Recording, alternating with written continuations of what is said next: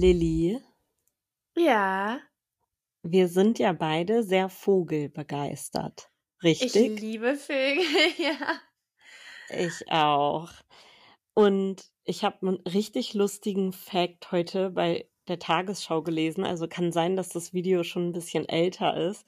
Aber da Mhm. geht es um 200 Schwäne, die sich in der Slowakei an der Grenze zu Ungarn breit gemacht haben und da den ganzen Tag high sind, weil sie Mohn fressen.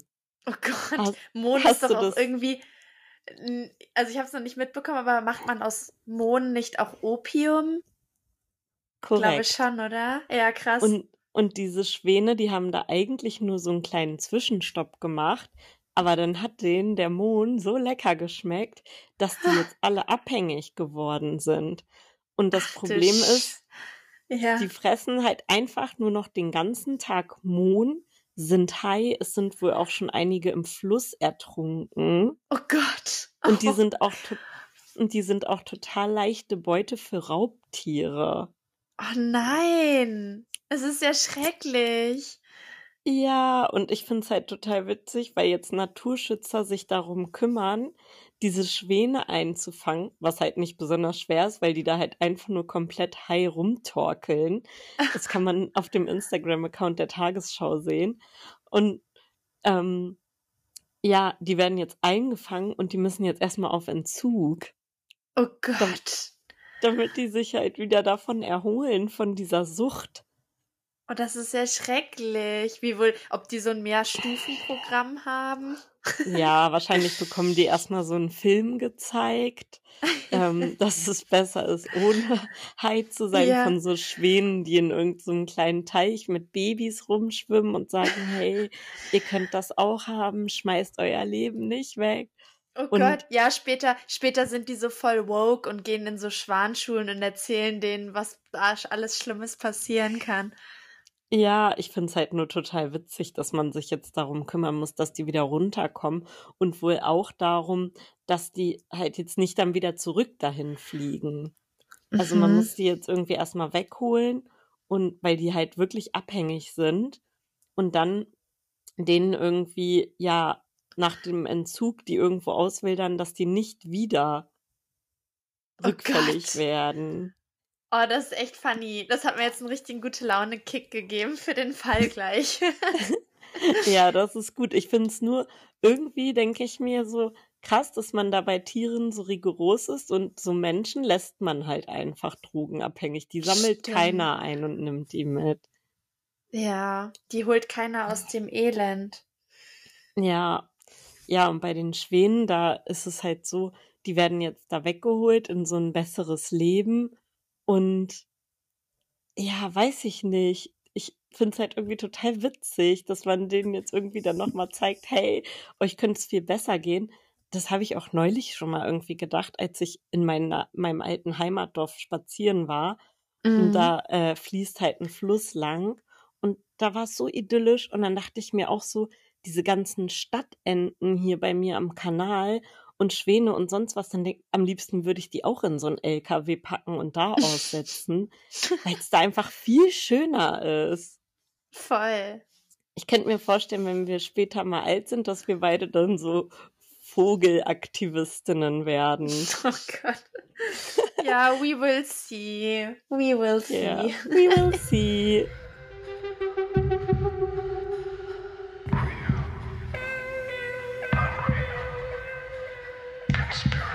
Mystery.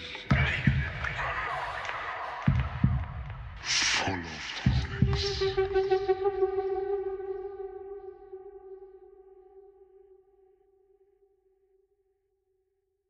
Herzlich willkommen bei Voll auf die Sechs, dem Podcast über Verschwörungstheorien und Mysteryfälle. Hier stellen Mary und ich, Lilly, uns jede Woche abwechselnd einen Fall über Verschwörungstheorien oder einen Mysteryfall vor. Heute geht es um eines der größten architektonischen Rätsel der Geschichte, die Pyramiden. Uh, das ist ja cool, Lilly. Ich bin gespannt. Ja, ich fand, ich war schon immer so richtig begeistert von Pyramiden. Hast du Pyramiden schon mal in echt gesehen? Warst du mal in Ägypten? Nee, bisher noch nicht. Ich fand die aber auch immer sehr spannend als Kind.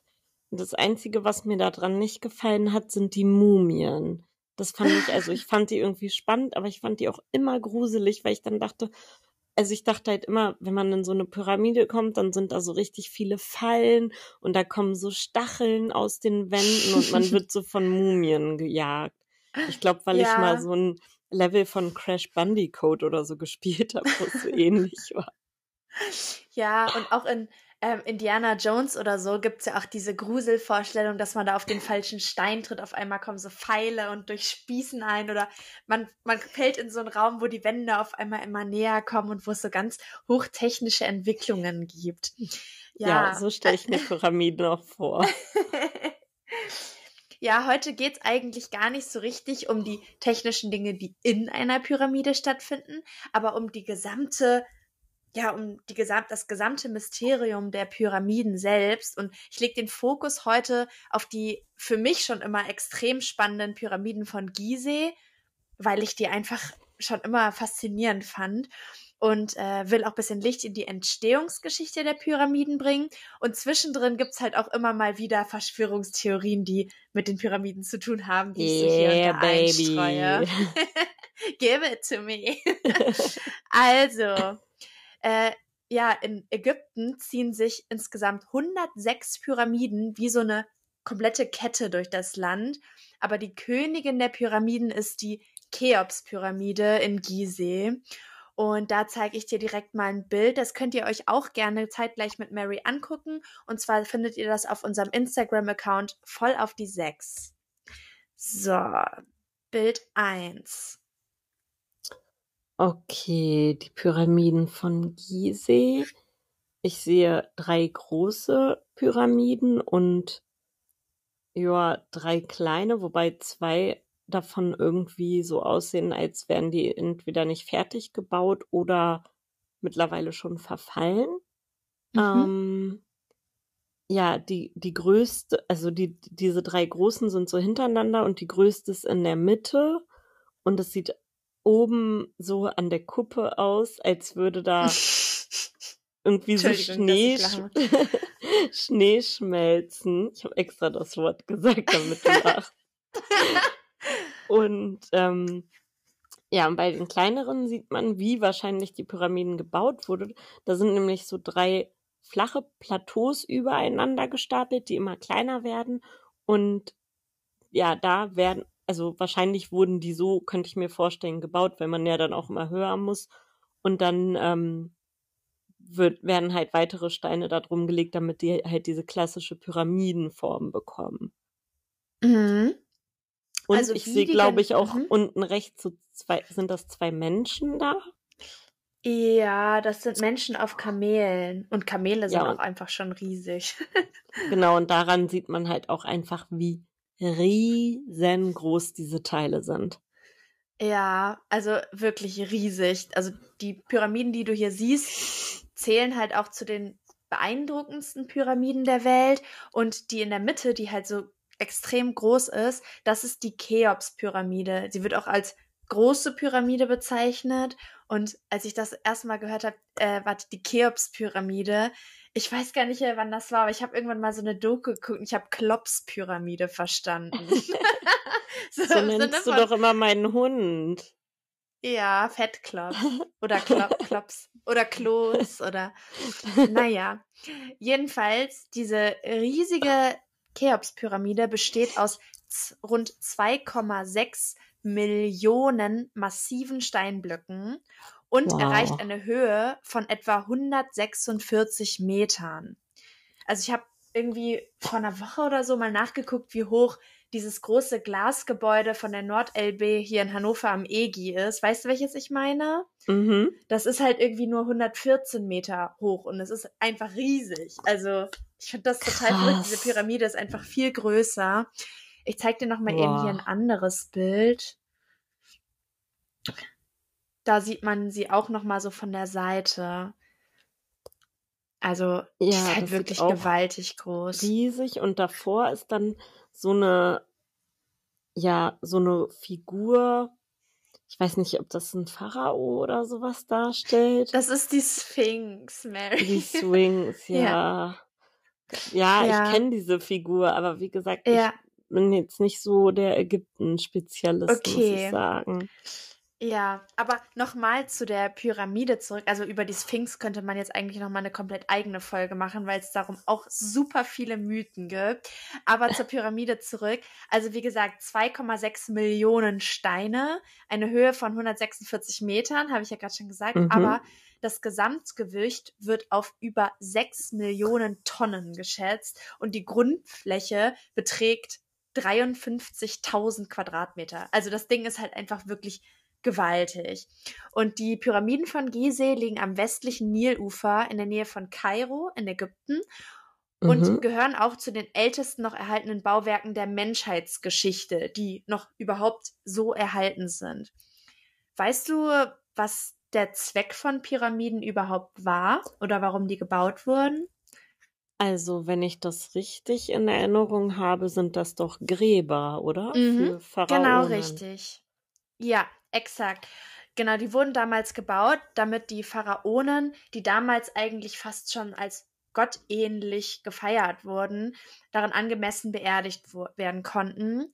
Also, das bedeutet, dass die Pyramiden in Anführungszeichen nur eine Grabstätte sind. Allerdings, da sie halt so super extrem aufwendig gebaut wurden, sind sie ja auch eigentlich Zeugnisse der Macht der Pharaonen und über das Volk, was sie hatten und deren Status. Also sowas wie eine extreme, extreme Rolex, kann man sagen. Und ähm, Ja. ich, ja, ich war mir gar nicht so richtig sicher, ob Pharaonen selbst als Götter angesehen wurden oder angesehen werden wollten. Ich habe dann rausgefunden, dass sie zwar als göttliche Herrscher bezeichnet wurden, aber nicht wirklich als Götter angesehen wurden, also nicht so selbst. Sie waren eher als Vermittler zwischen den Menschen, also dem Volk und den ägyptischen Göttern, ja, betrachtet worden. Und sie wurden als Söhne des Re, also Re ist der Sonnengott, äh, bezeichnet. Und ihre Herrschaft selbst wurde als göttliches Mandat angesehen. Ähm, die Pyramiden von Gizeh wurden während der vierten Dynastie des alten Ägyptens errichtet, also vor ungefähr 4500 Jahren. Boah. Und das ist schon, schon krass. Ähm, ja, genau. Und diese große Pyramide steht ja neben den anderen und die anderen Pyramiden ähm, sind für seinen Sohn Chefren und seinen Enkel Mykerinos. Und ich habe mal geguckt, was so noch vor 4500 Jahren passiert ist, um das Ganze irgendwie zeitlich so ein bisschen besser einordnen zu können. Ähm, Mhm. also in anderen Teilen der Welt, also eher in verschiedenen Teilen Europas und Asiens, entstanden ungefähr zur gleichen Zeit sogenannte megalithische Kulturen. Megalithen sind ähm, solche großen monumentalischen Steine, die aufgestellt wurden, die wahrscheinlich so religiösen Zwecken galten oder Mhm. irgendwelchen astronomischen Bemessungen gedient haben. Ich habe dir da auch mal ein Bild mitgebracht.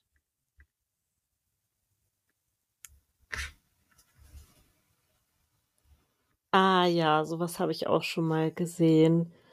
Mhm. Ähm, ja, das sind halt einfach so riesige Felsen, die so, ja, ich, ich kann jetzt nicht genau einschätzen, wie hoch die sind, ob die so mannshoch sind oder höher.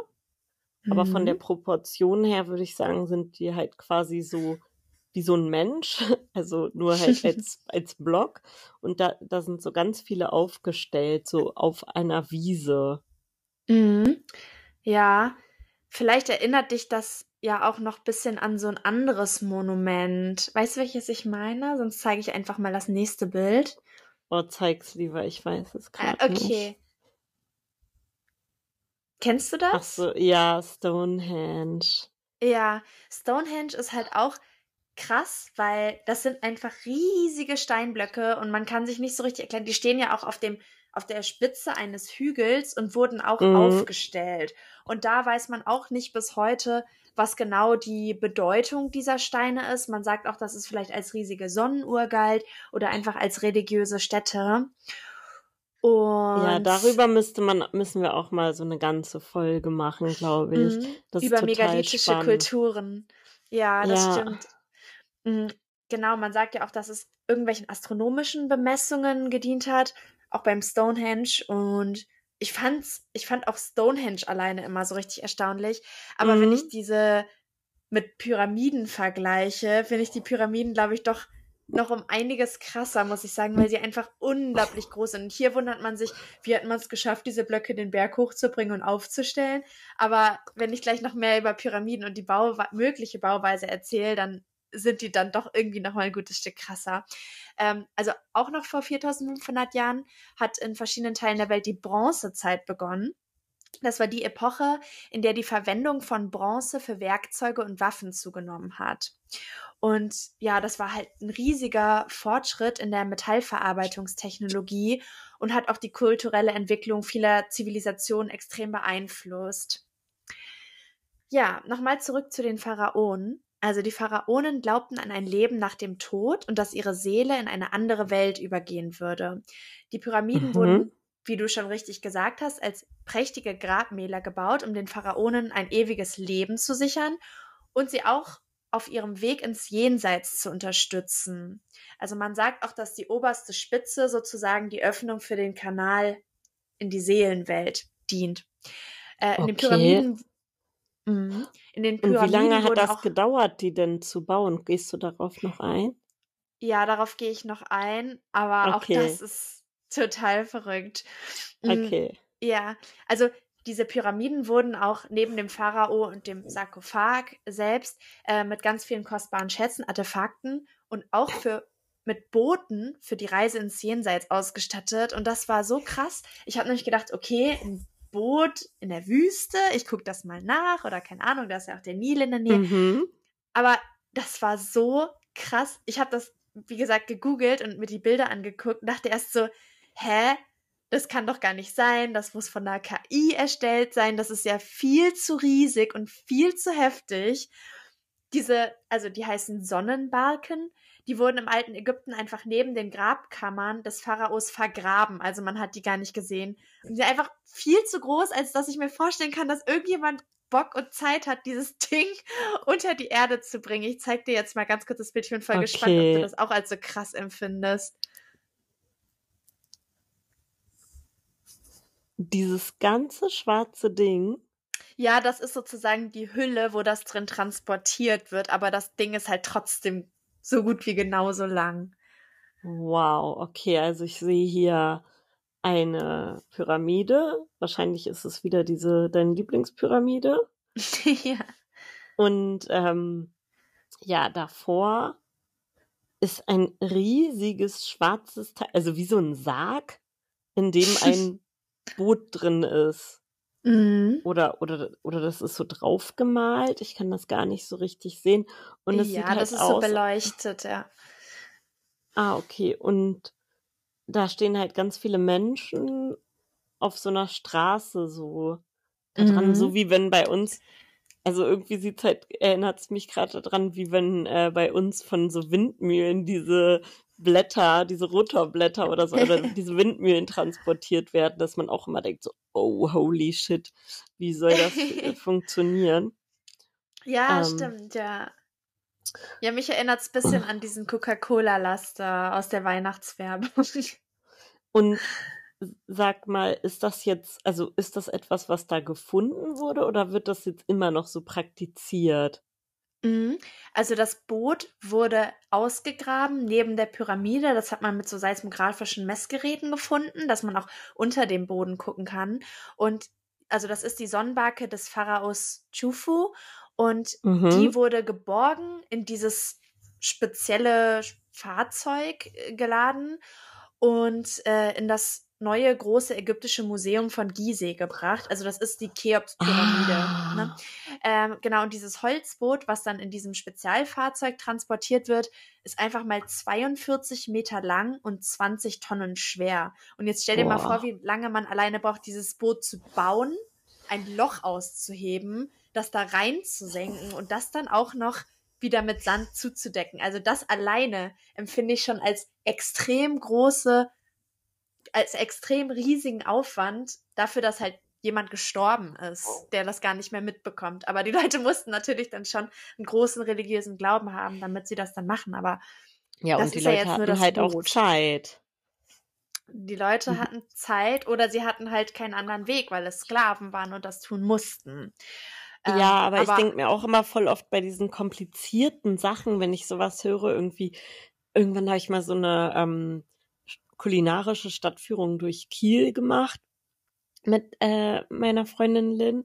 Und da haben die halt auch erzählt, dass da ein See angelegt wurde und das Wasser wurde Mhm. einfach durch so ausgehöhlte Baumstämme transportiert. Durch die ganze Stadt.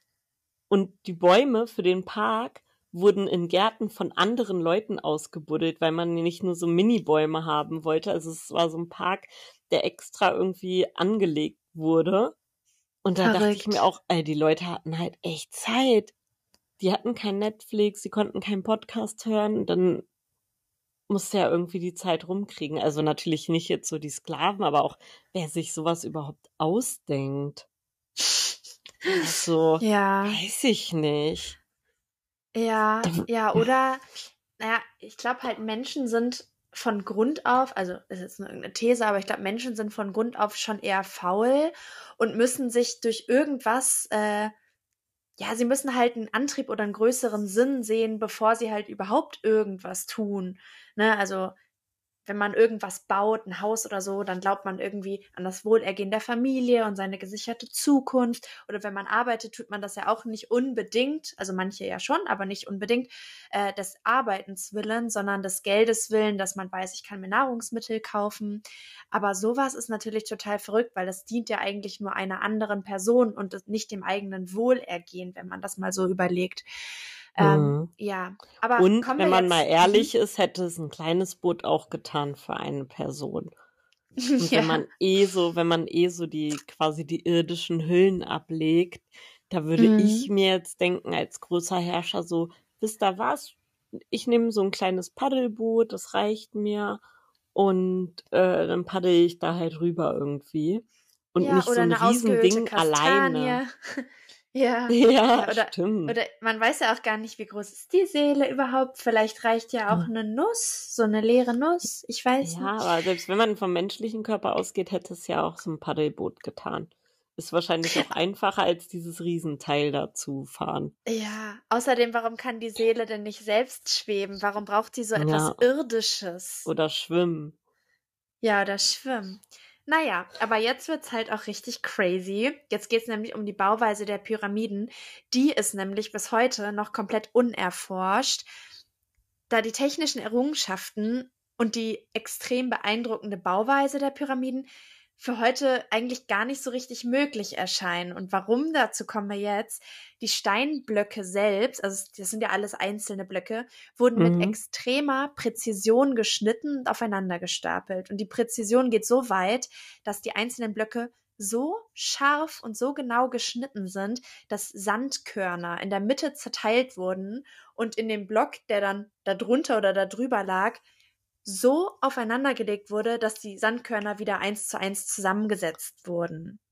What? Und ja, und das ist ja so unglaublich. Man kann das mit heutigen Werkzeugen eigentlich gar nicht nachbilden. Deswegen gibt es unendliche Menschen, also Leute, die behaupten, dass die Pyramiden von Gizeh gar nicht von Menschen erbaut werden konnten. Also, dass es eigentlich eine viel größere Macht gegeben haben muss, die das entweder von sich gebaut hat und man nur sagt, dass die Ägypter das waren, oder dass Aliens mit ihrer Technologie die Menschen damals unterstützt hatten. Dieses Wissen ist halt inzwischen verloren gegangen.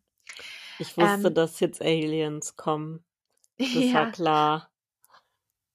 ja. Aber- Also einfach Wissen von anderen Welten, von anderen Planeten. Mhm. Ja, wir haben ja Oder auch schon mal darüber mhm. geredet, dass vielleicht, dass es vor uns höher entwickelte Kulturen gab, die Mhm. vielleicht Ja, einfach schon viel weiter waren als wir jetzt. ja. Es ist halt auch wirklich verrückt, dass vor allem, wenn man sehr weit in die Vergangenheit schaut, es viele Bautechniken gibt, die bis heute unerklärt sind und die man heute auch gar nicht mehr so exakt nachbilden kann. Das Ähm, ist echt crazy. Ja, also hier ist noch ein crazy Fact, den ich gefunden habe. Die Steinblöcke der Pyramide sind auf 0,2 Millimeter genau geschlagen. Dazwischen würde Wow. also gerade mal eine Rasierklinge passen. Und zwar die dünne Wow. Seite. Also nicht, wenn man sie aufstellt, sondern Mhm. halt einfach eine 0,2 Millimeter. Ich weiß gar nicht, ob ein Haar 0,2 Millimeter hat. Die Fundamente der Pyramide weichen auch nur maximal 16 Millimeter von der horizontalen ab und das bei, der, bei einer Gesamtkantenlänge von rund 230 Metern. Und Das ist echt Wahnsinn. das, ja, und wie, wie genau die das geschafft haben, ist wirklich komplett unklar. Und was ich auch witzig finde, dass Elon Musk, also ne, der Gründer Mhm, von Tesla ja. und SpaceX, einen Tweet dazu abgegeben hat. Den zeige ich dir jetzt auch mal. Elon, ey. Magst du es kurz vorlesen? Aliens build the pyramids. Wahrscheinlich bedeutet das ob obviously, oder? Genau. Ja. Also offensichtlich haben Aliens die Pyramiden gebaut und er hat es halt einfach ohne jeglichen anderen Kommentar getweetet, weil er setzt sich ja auch total mit Innovation und auch alten Bautechniken und neuer Bauforschung oder Ingenieurwissen auseinander. Und wahrscheinlich hatten die das Thema Pyramiden auch da in deren großen Laboren und sind halt einfach nicht drauf gekommen, wie crazy das ist. Ja, Elon Ja. hätte bestimmt auch gern so eine Pyramide später als Grab. Könnte ich mir vorstellen. Ja, Der aber ich bin Bescheidene. auch der bescheiden, aber ich bin auch davon überzeugt, dass er niemals erforschen kann, wie die gebaut wurden. Also es wäre total interessant, wenn er auch mal Gelder dafür einsetzen würde, herauszufinden, wie die gebaut wurden, weil das einfach, wie gesagt, bis heute komplett unklar ist. Und diese Mhm. extrem genaue Bauweise, die also das ist total mindblowing, finde ich. Ähm, ja, und man sagt halt, dass eine häufig verwendete Methode zum Ausheben dieser Blöcke das Schneiden der Steine mit Kupferwerkzeugen war, die mit Mhm. Sand und Wasser dann geschliffen haben und durch wiederholtes Schaben und Reiben konnten dann die Steinmetze die Oberflächen der Blöcke glätten und eine enge Passform erreichen, also diese 0,2 Millimeter. Aber Mhm. das ist auch schon wieder sinnentfremdet, denn damit kann man dann nicht erklären, wie man es schafft, fei feinste Sch äh, Kieselsteine und auch Sandkörner so aufeinander zu setzen, denn durch das Schleifen würden die sich ja wegreduzieren. Weißt du, wie ich das Mhm. meine? So, und Stimmt. dann ist das auch total crazy. Die sind so extrem im rechten Winkel geschnitten. Du musstest die ja wirklich perfekt zuschneiden, damit das Ja. überhaupt oben richtig rauskommt. Wenn man selber irgendwas baut und das nicht unbedingt Lego ist, wo man ganz genau weiß, wie man das steckt, bei so einer extremen Höhe, wenn du dann leichten Versatz drin hast und das bisschen ungenau Mhm. baust, dann hast du nicht so eine perfekte Pyramidenform. Und das ist halt Ja. auch eigentlich unerklärlich. Und die rechten Winkel sind so präzise geschnitten, dass man selbst, also heutzutage misst man ja auch mit Lasern, weil die ja komplett gerade sind. Damit könnte man nicht so genau arbeiten oder nicht Krass. genauer arbeiten wie damals. Und das sind halt Laser. Sowas hatten die damals wahrscheinlich noch nicht. Ja, und die hatten wahrscheinlich auch keine Geodreiecke. So habe ich Ja. nämlich immer rechte Winkel abgemessen. Ja, also ich glaube schon, dass es äh, so Zirkel und auch Messelemente gab, aber nicht in dem Maße, dass man halt auch 3D-Blöcke. da- Also ich, ich finde das wirklich unglaublich.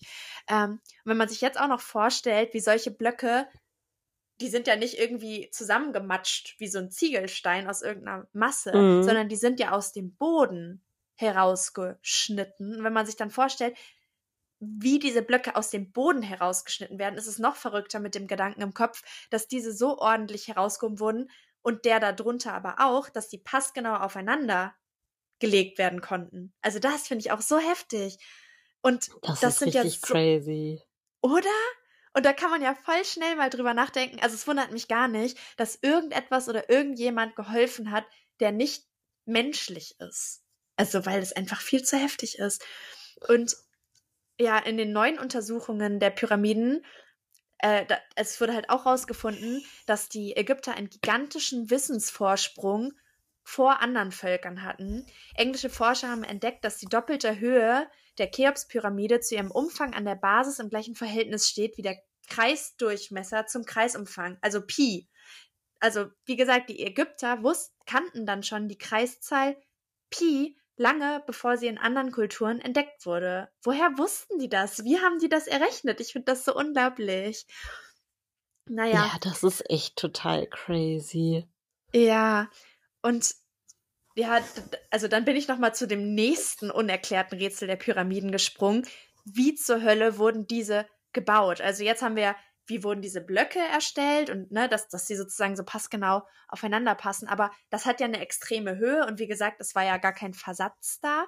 Aber ab davon, also die Pyramide, die war ursprünglich 146,6 Meter hoch. Heute ne, durch Abrieseln und auch weil unten ein bisschen was zusammengesackt ist, ist sie jetzt ungefähr 138,8 mhm. Meter hoch. Wie konnte man die letzten Blöcke oder die Blöcke überhaupt nach so ein paar Leveln nach oben bringen? Die sind ja super schwer. Also es wird angenommen, dass die Ägypter solche Rampen, Hebel und auch Seilzüge verwendet haben, um die Steine auf die gewünschte Höhe zu bringen. Es gibt halt drei, ja, verschiedene recht bekannte Theorien. Es gibt aber auch noch viel mehr, wie Aliens und so weiter, aber die, da gehe ich jetzt ganz kurz nicht drauf ein, weil da kommen wir später nochmal zu. Mhm. Ähm, ja, wie die Pyramiden angeblich also von Menschen erbaut wurden. Das erste ist eine Rampentheorie.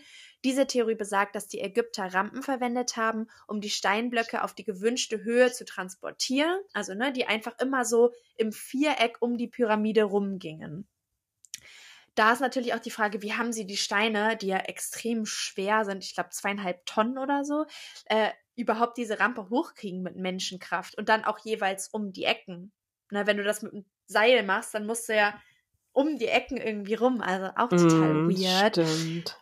Ja, dann gibt es die Theorie des inneren Kerns. Einige Forscher glauben, dass die Pyramiden von innen heraus gebaut wurden. Und ja, die argumentieren, dass der innere Kern der Pyramide zuerst errichtet wurde und dann mit Steinen von außen verkleidet wurde. Aber wie ganz genau das funktionieren soll, wird mir auch nicht klar. Und dann gibt es noch die hydraulische Theorie.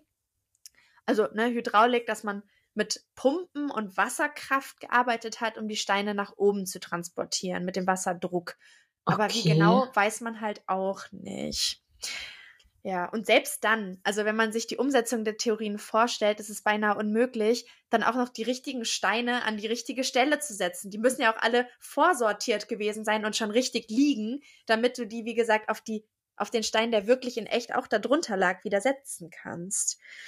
Und obwohl die ägyptische Zivilisation für ihre fortgeschrittenen Schreibkünste bekannt ist, gibt es erstaunlich wenige schriftliche Aufzeichnungen über den Bau der Pyramiden. Also die haben ja alles mit den Hieroglyphen festgehalten, aber nicht, wie sie Pyramiden gebaut haben. Und das finde ich auch schon so wieder so richtig mind-blowing. Es gibt also mhm. keine detaillierten Baupläne oder irgendwelche Inschriften, die technische Details oder den Bauprozess erklären. Und jetzt nochmal, du hast ja auch gefragt, wie lange das gedauert hat.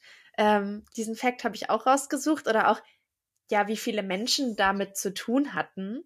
Also man hat ja ex eine extreme Arbeitskraft benötigt und es wird angenommen, dass es halt viele Arbeiter waren, die auch dafür vergütet wurden, aber auch Sklaven, die natürlich nicht vergütet waren und das einfach als Strafe machen mussten. Mhm. Und ich konnte nicht rausfinden, wie viele Leute es jetzt wirklich waren. Es gibt halt sehr unterschiedliche Schätzungen, aber viele gehen von mehr als Zehntausenden von Arbeitern aus, die über einen Zeitraum von mehreren Jahrzehnten also mehrere Jahrzehnte, man weiß nicht wie viele, aber zig Jahre daran gearbeitet haben.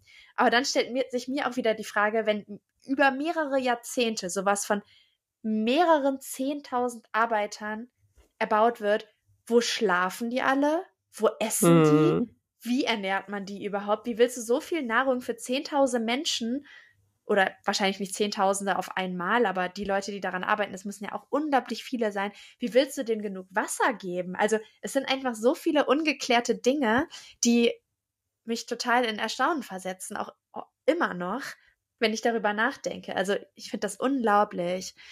Und wenn sie mehrere Jahrzehnte waren, wie ist das dann gewesen?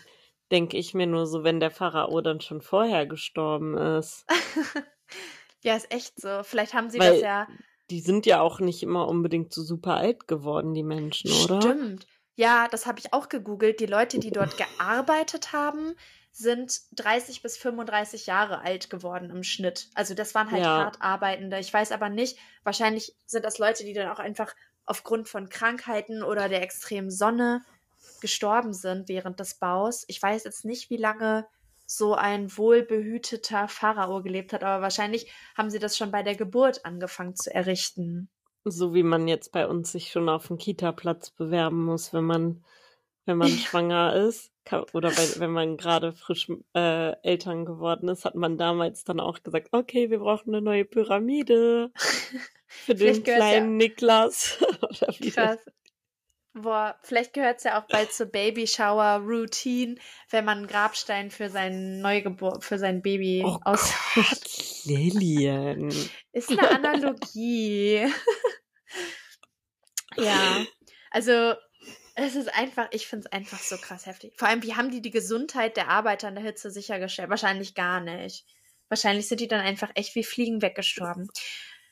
Ähm, aber wenn man sich mal vorstellt, dass man irgendeinem Hannover Bauunternehmen die Aufgabe gibt, jetzt so ein Ding, so ein Klopper zu bauen, ne? Die würden doch locker mhm. sagen, Alter, auf gar keinen Fall oder extrem schwierig, wir können es probieren, aber wahrscheinlich, also es ist wahrscheinlich echt viel zu heftig heutzutage.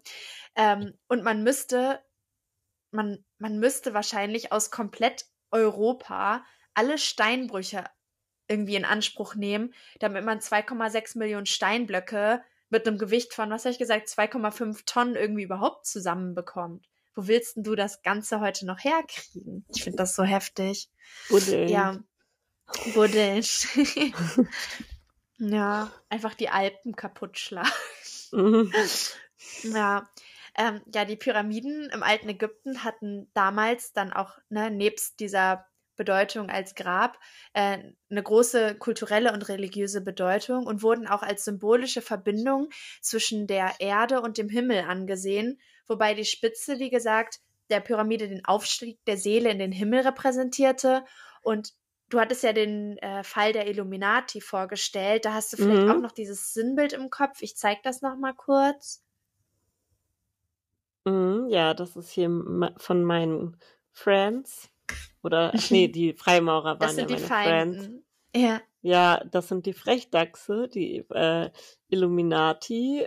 Und da sieht man halt so eine Pyramide und da ist ganz viel irgendwie drauf geschrieben und ganz unten sind verschiedene, oder ich weiß gar nicht, ob da geschrieben ist oder ob die Steine so marmoriert sind. Auf jeden Fall unten sind halt Buchstaben am Sockel und die obere Spitze der Pyramide ist so ja, sieht so aus, als wenn die so schwebt über den mhm. Rest und das ist halt, da ist halt dieses Auge drum drin und drumherum leuchtet es so.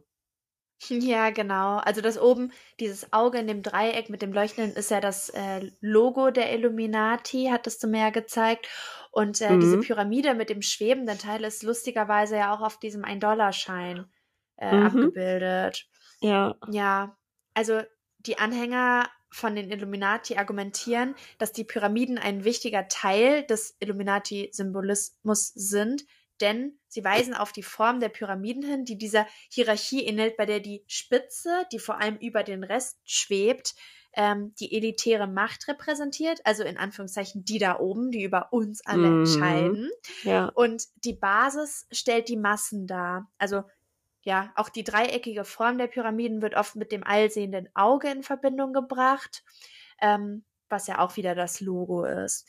Und die Form der Pyramiden selbst hatte auch für die Ägypter eine mythologische Bedeutung, da sie als Nachbildung des heiligen Berges Ben-Ben betrachtet wurde.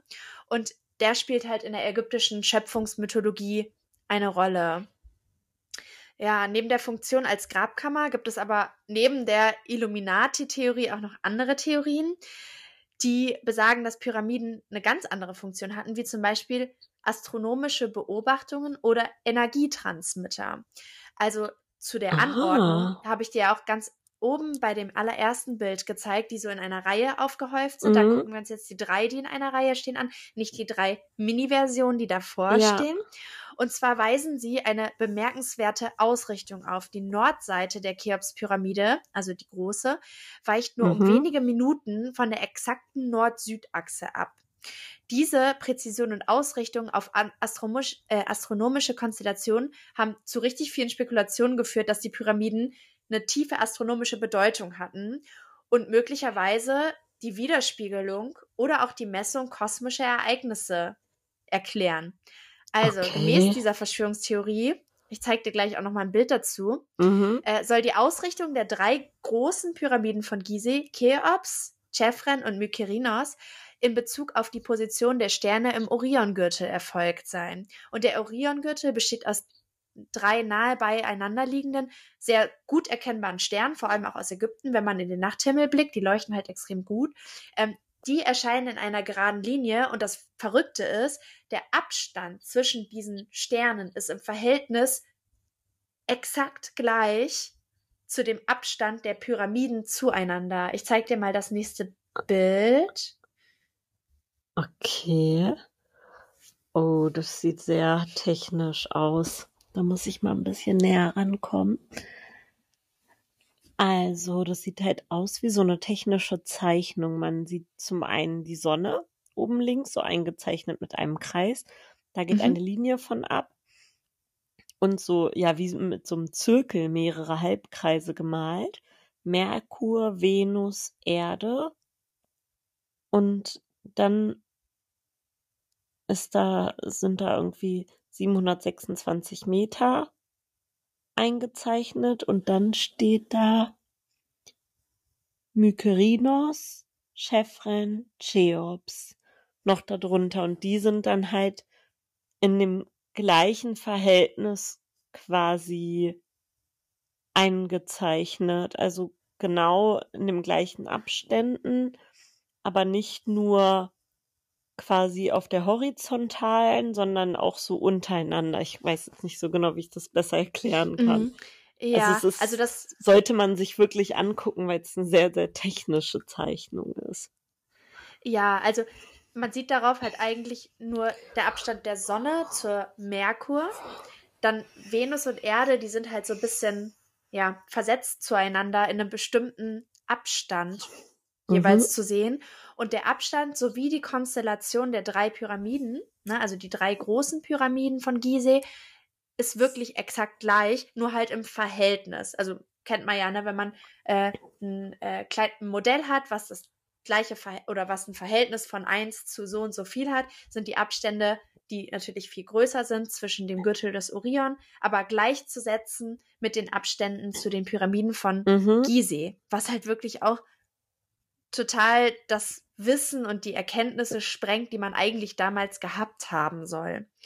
Ähm, ja, die Theorie wird oft genau aus dem Grund, weil das gar nicht nachvollziehbar ist, mit der Annahme verknüpft, dass die ägyptischen Baumeister über extrem fortgeschrittene astronomische Kenntnisse verfügten und dass die Pyramiden aber auch als eine Art Vermittler zwischen den Menschen und den Sternen dienten. Manche Verschwörungstheoretiker denken, dass die Pyramiden als Landeplätze oder Energiequellen für außerirdische Raumschiffe gedient haben oder auch immer noch dienen, nur wir bekommen das halt optisch nicht mit. Mhm. Und ja, Wissenschaftler und äh, Ägyptologen haben aber eine andere Erklärung dafür. Und zwar beruht die Anordnung der Py- der Pyramiden entlang des Nilufers eher auf topografischen Gegebenheiten, also topografisch wie ja die Erdoberfläche oder auch die Mhm. ja, Höhenverhältnisse sind, ähm, ja, beruht auf den äh, topografischen Gegebenheiten und ja, gar nicht so als strategische Überlegung, als auf einer direkten Nachbildung der Sterne. Ähm, ja, weiterhin wird über die Pyramiden halt auch gedacht, dass sie, wie gesagt, ja, Energieschwingungen haben oder Energietransmitter Mhm. sind und ja, für die alten Völker damals als unglaubliche Energiequelle gedient haben. Bedeutet, es hätte vielleicht sogar ausgereicht, eine ganz kleine Pyramide zu bauen, um die Energie aufzubringen, den Rest der Pyramiden zu bauen, weil sie aus der Energie der kleinen Pyramide ihre Kraft und ihren Antrieb geschöpft haben. Ähm, Okay, also das heißt, diese kleinen Pyramiden, die jetzt vor den drei großen waren, könnten auch dafür Mhm. gewesen sein. äh, genau, das wird so gesagt. Ich, ich zeige dir auch mal eben ein Bild dazu. Mhm. Das sind drei Buchcover. Vielleicht kannst du die mal beschreiben. Also das Ober, also das erste ganz links nennt sich das Geheimnis der Pyramidenenergie. Und darunter steht die Kraft, die alles Sein bewirkt. Also Sein groß und in so Anführungszeichen. und da sind so zwei Pyramiden übereinander, aber die Spitzen zueinander, dass so, so ein bisschen aussieht wie eine Sanduhr. Mhm. Dann gibt es nochmal die Kraft der Pyramiden Und da sieht es aus, als würden die, würden so drei Pyramiden so leuchtend im Meer stehen. Und dann gibt es noch Pyramid Power, kosmische Energie der Pyramiden. Und da ist auch so eine leuchtende Pyramide Mhm. abgebildet. Spannend, habe ich noch gar nicht gesehen. Nee, ich finde, das sieht auch sehr esoterisch aus, das Ganze, weil es hat halt irgendwie so was sehr Religiöses durch dieses Mhm. Leuchtende und diese extrem bunten Farben. Das erste Buch ist halt irgendwie so rot und hat so ein extrem grelles Gelb mit so einem Lichtpunkt und in Ja, der Mitte, das ist ja so, leuchtend. ja, so violett und ich finde, das sieht auch aus wie so ein Orgonit in der Mitte. Genau, wollte ich auch gerade sagen, dass Ja. es mich an den einen Orgoniten aus unserer Chemtrail-Folge erinnert, den man sich so zu Hause aufstellen kann. Das war ja auch so eine Pyramide Ja. quasi aus so Edelstein. Genau, und das ist halt ein Orgonit mit der Kraft der Pyramid äh, pyramidalen Energie, denn ich habe pyramidale Energie gegoogelt und dann kam auch immer dieser Pyramidenorgonit, Ah. lustigerweise. Ja, und die Leute gehen davon aus, dass die Pyramiden eine besondere energetische oder auch Magnetfeldeigenschaft besitzen und in der Lage sind, eine Art mystische oder außerirdische Energie, die nicht erklärbar ist, zu kanalisieren und an das Umfeld abzugeben. Und mhm. ja, die Pyramiden können halt auch als Energiegeneratoren fungieren. Daher der Gedanke, dass die kleinen Pyramiden die Energie gegeben haben, um die großen zu bauen, was ich auch irgendwie total interessant finde. Und sie können auch als Instrumente zur Kommunikation mit den außerirdischen Zivilisationen dienen. Und vielleicht ist es auch alles verloren gegangenes Wissen, das wir halt uns nicht mehr erklären können. Ja, das, also, ich kann mir das schon vorstellen, dass man irgendwie eine besondere Energie verspürt, wenn man bei den Pyramiden ist. Also Mhm. ich war jetzt ja noch nie da. Warst du schon mal da? Nee, noch nicht, aber es ist auch auf jeden Fall noch auf meiner To-Do-Liste. Ja, und ich kann mir halt vorstellen, dass wenn man da ist und die sieht, dass da schon eine ganz besondere Energie ist. Also, dass man sich so, ja, weiß ich nicht, wie wenn man an einem, wie als wir in Sagres waren am Ende der Welt und da Ja. sind diese Felsen und da schlägt das, das Meer, ähm, oder das war nicht das Ende der Welt, das war das Ende von Europa. Ähm, und da schlägt dann das Meer gegen diese Felsen. Da haben wir auch so gedacht, so, wow, das ist einfach Mhm. ja, hier ist eine ganz besondere Energie und so kann ich mir das auch vorstellen. Ich weiß halt nicht genau, wie das funktionieren soll mit dieser Pyramidenenergie, aber das ist ja nur mit meinem beschränkten Wissen jetzt. Ich kenne es natürlich so, wenn Energie erzeugt wird, muss irgendwo ein Kabel sein und das irgendwie auf, äh, ja, und das irgendwie auffangen und irgendwo anders hinbringen, aber kann natürlich sein, dass das irgendwie so ein uraltes Wissen ist und so eine ganz, ganz andere Energie. Ja, total. Ja, es gibt ja richtig viele unerklärliche Dinge. Also selbst wenn man einen Glücksbringer hat, dann lädt man das ja auch mit Gedankenenergie auf oder wie unser Glücksschwein, was wir in Wismar gekauft haben. Und wenn man das dann in die Hand nimmt und drückt, dann fühlt man ja auch etwas, was durch einen selbst Mhm. fließt. Und stell dir mal vor, du bist halt so extrem mit deiner Religion verwurzelt, dass du auch was Extremes spürst. Also ich meine, alleine wenn wir nach Mekka gucken, wie die Leute da extra hinpilgern und immer, immer wieder um diesen Stein zirkulieren, das muss ja auch ein unglaublich euphorisches Gefühl sein für die Menschen, die dort vor Ort sind.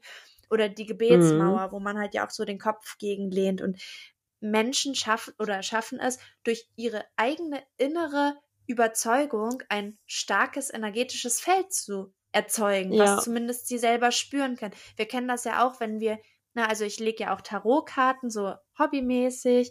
Und ich spüre das ganz, ganz stark, wenn ich meine Hände oder wenn ich meine Augen schließe und meine Hände über das Kartendeck wandern lasse, dann gibt mir meine Seele oder mein Körper manchmal so einen richtig starken Impuls, den ich wirklich physisch wahrnehme. Und wenn man sich vorstellt, wenn, also ich bin ja nicht mal hundertprozentig von sowas überzeugt. Das macht mir einfach nur Spaß und ich habe mich da schon so lange reingedacht, dass ich das auch inzwischen als Wahrheit für mich innerlich manifestiert habe. Und wenn man sich dann vorstellt, so viel Zeit, so viel Energie wird in etwas gesteckt, was halt einen übergeordneten Sinn hat und was vielleicht auch der Sinn deines Lebens ist, weil du dein Leben lang daran Mhm. baust, dann kann ich mir schon vorstellen, dass das eine extreme Aura hat und einen ganz großen Einfluss auf die Menschen, die daran beteiligt sind. Und das ja, das halt kann einfach. ich mir auch vorstellen. Ich dass glaube, das ist halt einfach so größer. aufgeladen ist. Ja. Und weil auch alle Menschen darum herum so stark daran glauben, dann vibriert das bestimmt auch vor Energie. Also ich kann mir das sehr, sehr gut vorstellen. Also ich meine, selbst wenn ich bei jetzt von der Natur geformten Schauwerken stehe, wie jetzt, äh, weiß ich nicht, in einem Gebirge, ne, als ich in Hefei in den gelben Bergen war, da saß ich oben auf dem Gipfel und mir sind die Tränen übers Gesicht gelaufen, ohne dass ich es gemerkt habe, weil das einfach so be- überwältigend und beeindruckend war. Ja, Und ähm, da hab, da hab ich ja nicht mal meine eigene Hand angelegt. Also ich fand das, äh, oder die Menschheit, ich fand das einfach Wahnsinn. Und ich glaube, ja. dass die Pyramiden halt auch einfach was ganz, ganz Extremes sind, vor allem für die Leute, die am Bau beteiligt sind oder wenn du der Pharao bist. Für den ist es wahrscheinlich nur ein großer Flex gewesen. Ich weiß es halt gar nicht. Aber Mhm. ja, schon crazy. Ja, wahrscheinlich. Wobei, also ich wollte noch mal sagen, zu dieser Anordnung mit den Planeten, das hat mich jetzt irgendwie nicht so richtig überzeugt, weil ich mir denke, man Mhm. findet immer irgendwas, wenn man danach sucht, was dann Mhm. halt im gleichen Verhältnis zu etwas steht. Also ich glaube, es gibt halt, man würde immer irgendwas finden, wenn man jetzt wirklich so richtig Ja. danach sucht. Das ist irgendwie Ja. so mein Gedanke dazu. Wobei, also ich muss dazu auch nochmal sagen, dass die Wissenschaftler sich das wirklich nicht erklären können. Da du musst dir halt vorstellen, gerade auch im Weltall, die Abstände zueinander sind ja unglaublich riesig. Und Mhm. das wirklich so genau und abstandsgetreu nachzubilden, das ist halt einfach eine once in a lifetime chance. Es gibt kein an, also es gibt nichts anderes, was gefunden wurde, was ansatzweise so ähnlich ist. Und das hat, das Mhm. ist halt das Ding, was das Ganze so extrem Okay. mystisch macht, weil das riesige Entfernungen sind, die heruntergebrochen wirklich genauso stimmen. Und das ist halt schon echt heftig. Okay. Also es ist halt nicht so was wie ein Verhältnis von 1 zu 2 zu 6 zu 8 oder so, sondern das sind halt unglaubliche Entfernungen, die runtergebrochen wirklich das gleiche Verhältnis haben. Und das ist, da, da, so kommt das nicht nochmal vor. Okay, gut. Ja, ich denke mir halt immer nur, wenn man nach irgendwelchen Zeichen oder so sucht oder irgendwelchen Ähnlichkeiten, dann findet man die halt auch. Das Ja, ist so sowas mein gibt's auf jeden Gedanke Fall auch dazu. immer. Ja, Ja, sonst kann ich mir halt da auch vieles nicht erklären, muss ich sagen. Ja. Also, wie du schon gesagt hast, wie das gebaut wurde. Mhm. Ähm, ja gut, es ist halt auch schon so unfassbar lange her, ne? Es ist ja einfach, Ja. also ich meine, wenn man sich irgendwelche Schlösser anguckt, die vor, weiß ich nicht, zwei, drei, vier, 500 Jahren gebaut wurden, denkt man sich schon so, holy shit, wie haben Ja. die das gemacht? Und ähm, ja, dann ist das einfach irgendwie mehrere tausend Jahre alt. Da weiß man ja auch Ja. nicht mal safe, so wie die Gegebenheiten waren. Vielleicht wurden Voll. Pyramiden auch unter Wasser gebaut. Und jetzt Ja, ist es erst weiß. trockengelegt und, und ähm, Gute Theorie. Ich finde das gerade voll gut. ja, das habe ich vorhin so gedacht. Vielleicht wurden die Crazy. irgendwie unter Wasser errichtet oder vom Wasser geformt oder irgendwie sowas und dann wurde Ja. es trockengelegt. Wahrscheinlich schlagen sich jetzt so, so Historiker oder, oder Archäologen und so die Hände über dem Kopf zusammen und denken sich so, oh Gott, äh, obwohl ich glaube nicht, dass uns Archäologen hören, noch nicht. ähm, ja, aber es ist, es ja, ich glaube auch, die wurden von Aliens gebaut. Also ich finde es halt auch wirklich überraschend. Ich kann es mir auch wirklich überhaupt nicht erklären und ich bin total beeindruckt davon, was für ja hochentwickelte Messgeräte und auch Baukonstrukte damals da waren. Und ähm, ja, also ich kann es mir wirklich nicht erklären. Ich finde es einfach unglaublich beeindruckend. Wenn man sich das auch mal so vorstellt, das ist so ein bisschen, ich denke gerade an die andere Folge, wo du von der Rück Rückwärts-Boss-Transformation von der Marienkäfer-Puppenlarve, die total krass war, zum unschuldigen Marienkäfer gemacht. Also alleine, ne, wenn man mal guckt, was wir heute machen, wir bauen irgendwelche Tiny Homes aus irgendwelchen Pappmaché-Sachen oder Betonklötze. Ganz früher haben Mhm. diese extrem heftigen Pyramiden gebaut, dann halt später irgendwann diese Schlösser und jetzt äh, machen wir alles im Lego-Format. Ähm, ja, Ja, ist halt auch irgendwie eine stimmt. rückwärtige Boss-Transformation, was handwerkliches Geschick betrifft. Ist aber auch ein Ähm. bisschen ressourcenschonender, als wenn wir uns jetzt jeder immer direkt so eine Pyramide bauen und, oder ein Schloss. Ja, total. Und spart auch Platz. Ähm, ja, aber ich habe zum Schluss jetzt noch mal so ein paar Gruselfacts mitgebracht, ähm, weil die Verschwörungstheorien Oh über ja. die Bauart selber, das ist natürlich extrem und das kann man auch alles nicht lösen. Aber wie du gerade am Anfang auch gesagt hast, wie man sich die Pyramiden vorstellt, das wollte ich jetzt nicht komplett unter den Tisch fallen lassen, auch wenn es dazu jetzt keine Verschwörungstheorien gibt, sondern das halt eher ein Mystikthema ist. Aber wir sind ja heute bei einem Mystery-Fall. Also, Okay, ja, warte, ich möchte es einmal Äh, anteasen. oh ja, bitte. Voll auf die sechs. Mystery, Mystery, Mystery. Sehr gut. Und zwar geht es um den Fluch der Pharaonen. Also, es gibt eine lange Geschichte von Berichten, also die sind wirklich unendlich, du musst es einfach mal googeln, die über den sogenannten Fluch der Pharaonen berichten. Da besagt, dass alle, die Pyramiden betreten oder gestohlene Artefakte aus ihnen entnehmen, von einem Fluch heimgesucht werden. Und es gibt wirklich ganz viele Geschichten von Grabräubern, die auf einmal, obwohl sie sich bester Gesundheit erfreuten, nachdem sie irgendwas geklaut haben, mysteriös ums Leben gekommen sind, denen ganz viele Uh. Unglücke passieren oder Pech oder deren Frau ist abgehauen oder deren Kinder sind gestorben oder ihnen ist ein Gliedmaß abgefault. Also es ist wirklich, es ist wirklich so heftig und das hat ja alles Sicher, dass angeblich es ein Gliedmaß war und nicht ein Glied und das in Ja, irgendeinem. Hexen, in irgendeinem Hexennest lag danach.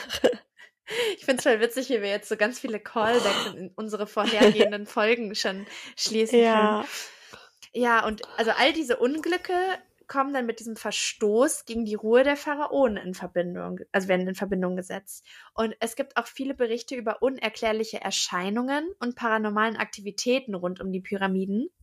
Also Besucher behaupten ganz fest, dass sie Geister und Schattenwesen gesehen haben, die in den Gängen und Kammern der Pyramiden umherwandern und da wohl feststecken, also gefangen Oh, sind. Und eigentlich okay. Schon längst tot sind, aber entweder noch nicht verstehen, dass sie tot sind oder noch nicht gehen können. Würdest Ja. du in eine Pyramide reingehen? Ja, natürlich. Ich Sofort. auf gar keinen Fall. Echt? Ich würde da auf gar keinen Fall reingehen, weil nein. Würdest du in ein Grab von irgendwem reinkrabbeln? ja. Ich finde das total Okay. spannend. Also ich würde halt nichts klauen. Ich weiß würd nicht. mir- nee. Ich würde auf jeden Fall so eine Tour mitmachen. Ich würde auch überall hin reingehen, wo man darf, aber ich würde natürlich nichts entwenden oder so. Da hätte ich viel zu viel Angst vor. Ich würde nicht mal einen Stein oder ein Sandkorn aus der Pyramide mit rausnehmen. Ja, wo man darf, das haben ja aber auch die Menschen heute definiert. Vielleicht sieht der Pharao und die Mumien sehen das ganz anders und sagen, nee, hier, hier ist äh, nicht äh, keine Visitor, please. So könnte ich mir vorstellen. Also ich würde auf gar keinen Fall in eine Pyramide reingehen, weil ich hätte keinen Bock, mir da irgend so einen Fluch einzufangen und nee, danke. Tja, naja. Dann, Okay, gibt's äh, noch mehr mysteriöse Sachen? Äh, sicherlich. Also es gibt ja auch diese Grabkammern, wo angeblich ganz komplexe ähm, ja, Vorrichtungen gebaut wurden, die einen, wie gesagt, zerquetschen, zerlöchern, wo sich irgendeine Bodenplatte wegschiebt, wo man dann runterfällt in so ein unendliches Loch. Aber dazu habe ich jetzt nicht so viel Wirkliches gefunden. Okay. Was ich mal gehört habe, was ich weiß aber nicht genau, ob es mit den Pyramiden in Verbindung steht, aber ich glaube, dass der Pharao auch nicht da alleine dann beerdigt wurde, sondern auch so mit seinen Liebsten, auch wenn die noch Mhm. gar nicht tot waren. Also dass dann zum Beispiel auch die Frau und der Hund, hatten die Hunde damals? Katzen dass waren die das mit- eher. Ja, dass die aber dann mit quasi da rein mussten, Mhm. nur weil ja, weil es halt so seine Liebsten waren. Und die Das sind ist dann einfach richtig. gestorben. Nein, wenn die ihr Leben verlebt haben, weil Katzen galten auch als heilig, man sollte die auch nicht vorzeitig dann umbringen. Die wurden auch mumifiziert und dann auch noch mal nachträglich in die Grabstätte gebracht, damit sie auf der, ne, genau, damit sie mit dem Schiff, mit diesem, ja, mit dem Schiff, was Okay, ich da gezeigt habe, dann über die gut. der Spitze in die Unendlichkeit gemeinsam mit dem Pharao fahren. Mir ist letzte Woche wieder ein Kinderglaube eingefallen, an den ich früher geglaubt habe. Das war Mhm. irgendwie ganz witzig. Ich war ja bei Mod of X in der Live-Show und die fragen ja oder die erzählen ja immer am Anfang des Podcasts so ein zu dumm zum Verbrechen. Ja. Dann haben die halt in der Show auch danach gefragt, ob jemand ein eigenes hat und man konnte halt ein T-Shirt gewinnen und ich natürlich sofort so, ich, ich, ich. Aber ich wurde leider nicht drangenommen. Und dann haben mich die anderen so, die bei mir saßen, halt gefragt, ja, was war denn dein zu dumm zum Verbrechen? Mhm. Und dann habe ich erzählt, ja, mit, ähm, ich glaube, 17 war ich auf einer anderen Schule und hatte so einen Klassenkameraden, der saß neben mir und der war irgendwie so richtig kriminell und hat mich immer so angesprochen, so, ey, pst, willst du ein Parfüm kaufen? Und ich so, was denn für eins? Und dann hat er gesagt, jedes, was du willst, ich komme da günstig ran. Alle Parfüms 20 Euro. Das hört sich schon sehr verdächtig an irgendwie. Ja, aber ich dachte mir so, ja, okay. Und dann habe ich ihm Ja. halt Parfüms abgekauft. Und dann zuletzt habe ich ihm einen MP3-Player abgekauft. Richtig geiles Teil. Ich glaube, von Philips war der mit so einem Display. Irgendwie über 500 Megabyte. Das war ja richtig heftig schon. Ich glaube, die Standarddinger hatten damals so 128. Ja, da konnte man bestimmt so drei Stunden Musik aufnehmen. Ja, Oder ich hatte Musik da drauf alles drauf hier. Casey und Jojo, Mario, Beyoncé, so, oh, alles, was ich halt früher gehört habe. Und dann hat er mir den verkauft für 30 Euro und der hätte halt eigentlich 120 gekostet, weil er einen Freund hatte, der da günstig rankam, der angeblich in einem Elektroladen gearbeitet hat, ja.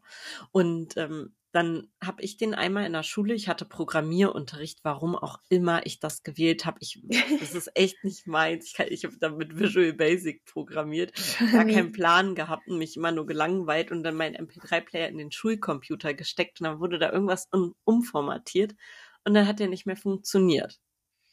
Und dann habe ich ihm, so wie ich bin, so ja, Gewährleistung, ne, ihm den mitgegeben, er sollte den reparieren.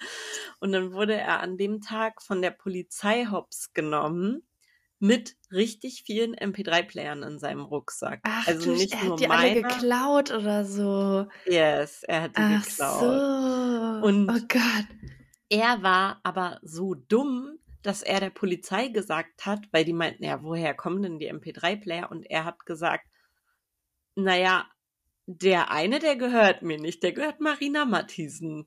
So, es war halt so komplett sinnlos, weil er halt 20 andere in der Tasche hatte. Und dann wurde ich vorgeladen bei der Polizei und sollte eine Aussage machen, wo ich den her hab, den MP3-Player. Mhm. Und dann habe ich gesagt, ja, von ihm gekauft. Für 30 Euro. Und dann haben die, ja, dann haben die ihm ihn halt angezeigt. Also ich glaube, so viel wie ich jetzt mittlerweile so über True Crime weiß, wenn er einfach dazu geschwiegen hätte, wo er die Mhm. Sachen her hätte, hätten die ihm nichts gekonnt, so, ne? Und so hat er Ja. eine Anzeige bekommen. Ich aber auch. Ach du Sch Ja, Shitty. ich habe eine Anzeige wegen Hehlerei bekommen. Und das war halt so Wie, warte mal, wie alt warst du da? 14? 17. 17, okay. Und dann hat meine Mutter da angerufen bei der Polizei und hat die zur Sau gemacht und hat gesagt, also hören Sie mal, das ist ja eine absolute Frechheit. Meine Tochter, die hat da im besten Gewissen gehandelt, die hat bei Ihnen ausgesagt und jetzt kriegt die eine Anzeige, ich glaube, es hackt. Ne, meine Mama war da war richtig sauer und die hat gesagt, meine Tochter, die wusste nicht, dass die Sachen geklaut sind. Wir kennen sowas hier nicht auf dem Dorf. Das gibt's bei uns nicht. Und Mhm. das nehmen sie jetzt sofort zurück und dann haben sie die Anzeige zurückgenommen, ne? Also meine Mutter, die Mhm. war eh immer so, die, die hatte auch Schuhe umgetauscht, die drei Jahre alt waren gefühlt. So, wenn meine Mutter Stress gemacht hat, dann haben alle gesagt, okay, okay, alles gut. Ich, ich hätte aber auch Angst bekommen, wenn die zu mir kommen würde und auf einmal so richtig laut wird. Ja, und dann ist mir halt eingefallen, ich habe halt wirklich nicht darüber nachgedacht, dass die Sachen geklaut sind. Das Mhm. glaubt man für mich Ja. vielleicht nicht, aber es ist halt echt so. Und dann ist mir auch nämlich da mein Kinderglaube Mhm. eingefallen. Das war jetzt Aha. eine lange Einleitung dahin. Ja, Und aber ich bin gespannt. Hat Bitte. früher, wenn jemand gesagt hat, ähm, etwas ist vom LKW gefallen, dann Mhm. dachte ich immer, das ist halt wirklich vom LKW gefallen. Das sagt Ach man ja, wenn so. Sachen so geklaut sind, weißt du? ja, ja, ja. Und dann haben ja, oder wenn Leute irgend oder wenn, wenn halt irgendwo so ein Lager ist, wo das so ein bisschen halblegal abverkauft wird oder so, ne? Ja, so, so ja vom LKW gefallen. Und Ja. ich dachte mir immer so, warum soll ich denn irgendwas kaufen, was von einem LKW Mhm. runtergefallen ist? Die Sachen sind doch kaputt. Also zum Beispiel irgendwie so ein Flachbildfernseher oder so. Dachte ich mir, ja, wenn der vom LKW fällt, was, äh, den kann ich ja damit nichts mehr anfangen. Ja. Und das ist mir jetzt neulich wieder eingefallen, fand ich irgendwie voll witzig. Funny. Ja, also ich habe das früher auch gehört und ich dachte auch, es wäre wirklich vom LKW runtergefallen, weil sobald irgendwas oder wenn ein Unfall war oder so, habe ich mir auch immer vorgestellt, wie das dann so rauspurzelt, wo ich mich damals auch schon immer gewundert habe, wie das denn dann rausfällt aus dem LKW. Und dass dann die guten Sachen wieder verkauft werden, weil die ja schlecht dann irgendwie alle getestet und im Einkaufszentrum verkauft werden können. Aber das stimmt, da habe ich auch immer falsch drüber nachgedacht. Ich hab's halt, wir haben es halt beide zu wörtlich genommen. Ja, auf jeden Fall. Ja, ja, bei meinem kind, ähm, Kinderglauben, das ist eigentlich was, da bin ich auch drauf gekommen, weil ich ja ähm, die Hühnerstory hatte mit den Eiern äh, Mhm. letzt und ich habe dann nochmal geguckt, so, ähm, ja, ich habe darüber nachgedacht, welche Tiere legen denn noch Eier und in meinem Kopf war das immer so, dass alle Schlangen Eier legen. Und ich habe mir nie richtig vorgestellt, wie diese Eier aussehen. Ich dachte halt, die hätten auch so eine feste Schale wie bei Hühnern. Und ja, wie ist das bei dir? We weißt du, dass Schlangen Eier legen? Ja, ich bin davon ausgegangen, dass die so ganz normale Eier legen. Wie Hühner Mhm. oder Dino, Dinosaurier-Eier. Ja. So habe ich mir vorgestellt. Halt einfach so ein rundes, also so ein eiförmiges Ei mit einer dicken Ja. Schale. Und da beißt sich dann irgendwann so eine Schlange raus und kommt dann so Ja. rausgeschlängelt. So habe ich mir das vorgestellt. Ja, ist auch sogar so ähnlich so. Also ist ein bisschen wie bei Jurassic Park, nur bei Schlangen ist das interessanterweise so, dass das, dass diese Eier selbst gar nicht so eine feste Schale haben wie so ein Hühnerei, sondern das ist eher wie so eine feste Haut. Wie so, Ah, ja, wie kann ich das okay. erklären? Kennst du das, wenn du so ein Ei pelzt und da drunter ist dann auch so diese Haut unter Ja, der ja, Schale? genau. Ja, das ist eher ein bisschen so, aber dass die halt so. Membran so. Ja, genau. Und die ist halt einfach nur ein bisschen zäher. Vielleicht gibt's auch welche, die so richtig feste Schale haben, aber die Videos, die ich dann äh, angeguckt habe, das war dann eher wie diese, ja, wie diese Membran, diese Haut. Mhm. Aber es gibt auch Schlangen, die Lebendgeburten machen. Das wusste ich nicht. Das war mir gar nicht bewusst. Ich dachte Hä? immer, dass alle Schlangen Eier legen. Ja, das ähm, hätte weil- ich jetzt auch gedacht. Fand ich ganz interessant, weil Schlangen sind ja Reptilien, wie Dinos, ne, oder Eidechsen oder so. Mhm. Ähm, ja, aber nur 70 Prozent aller Schlangenarten legen Eier und die anderen legen halt lebendige Babys. Aber da ist es so, eigentlich legen die auch Eier, aber die legen die Eier im Bauch. Das bedeutet, dass die Tierbabys sich im Bauch schon aus der Eierschale rausholen, also so rausklettern und dann lebendig geboren werden. Fand ich ganz interessant. Ja, ist auch ein, also ich muss sagen, ich finde es smart. Ja. Wenn man das erstmal so im Bauch ausbrütet, dann wird das zwischendurch nicht gefressen. mhm. Und dann kann man das ja auch irgendwo dann ablegen, wo es vielleicht sicher ist. Nicht so wie bei, kennst du das mit diesen kleinen Schildkröten? Wie die wirklich, die, die kommen ja da Ja. aus ihren Eiern raus und dann so rennen, rennen und dann leben. Die müssen dann ja sofort zum Meer und Ja. werden da dann schon von irgendwelchen Möwen oder sowas weggepickt, wo ich mir mal denke, es ist irgendwie auch nicht die beste Lösung. Ja, und dann diese Hitze direkt und so trocken alles. Die kommen halt aus ihrer sicheren Eierschale und dann müssen die einfach so richtig auf Panik ins Meer rein. Ja, und dann können sie nicht mal schwimmen. Also sie können schwimmen, aber das ist auch voll gruselig. Vor, die werden halt direkt ins Meer reingezwungen Ja, das, müssen erstmal dafür, muss, klarkommen. dafür müssen sich die Schildkröten auch mal eine bessere Lösung überlegen. Ja. Aber finde ich, die, Ja. da machen die Schlangen das auf jeden Fall schon ganz gut. Ja, Schlangen und äh, auch, also bei Schlangen ist es so Nattern, Boas und Seeschlangen, aber auch Chamäleons machen so eine Halbgeburt mit dem Ei im Bauch und manche Knochenfischen, Knochenfische, Spinnen und Schnecken. Ähm, aber was ich halt total süß daran fand, ist der lateinische Name und zwar heißt das Ovo Vivi Pari. Das bedeutet Ei, also Ovo, Vivi von Leben oder lebendig Mhm. und Geburt. Das Fand ich irgendwie witzig. echt witzig. Ovo Ovo Vivi Vivi Pari. Pari. Ja, Ja, oh, das klingt schön. Ja fand ich irgendwie auch einen lustig, lustigen Side-Fact. Ja, cooler Fact, Lilly. Ja, ich würde sagen, wir beenden dann die Folge für heute, freuen uns auf nächste Woche, da erzähle ich euch dann wieder einen Fall. Und bis dahin können wir nur sagen, keep, Keep it flat. Voll auf die Sechs ist eine Produktion von Lillian Sophia Reuter und Marina Matthiesen. Intro Mahir Maulud.